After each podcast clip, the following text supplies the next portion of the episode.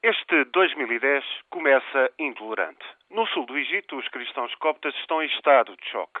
Uma igreja foi atacada a tiro na missa da noite de Natal, que os coptas celebraram quarta-feira. Seis fiéis morreram no atentado, uma alegada represália pela violação de uma jovem muçulmana por um cristão.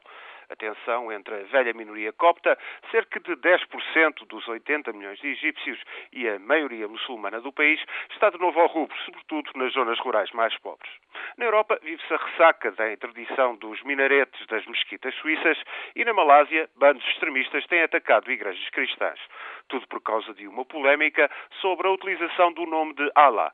Os tribunais malaios decidiram que cristãos ou judeus podem usar o nome de Allah para referir-se a Deus e muitos muçulmanos contestam o que veem como uma ofensa.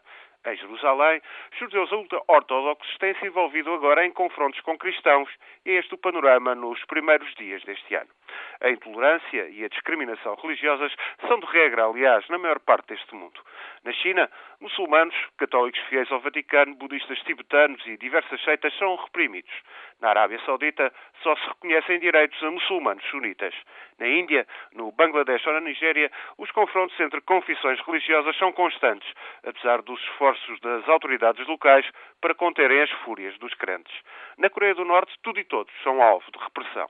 Em regra, diga-se que na maioria dos países da Europa, das Américas, da África a sul do Saara, apesar daquela exceção nigeriana, mas refira-se ainda também o Japão, a Austrália, a Nova Zelândia, são estes os estados onde existe maior tolerância religiosa.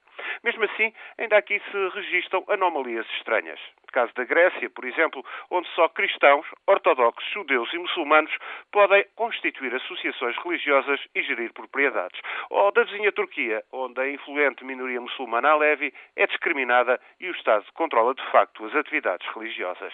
Uma Europa maioritariamente cristianizada na vida do dia a dia teme agora sobretudo o radicalismo muçulmano, mas tensões religiosas muito graves existem de facto noutros continentes.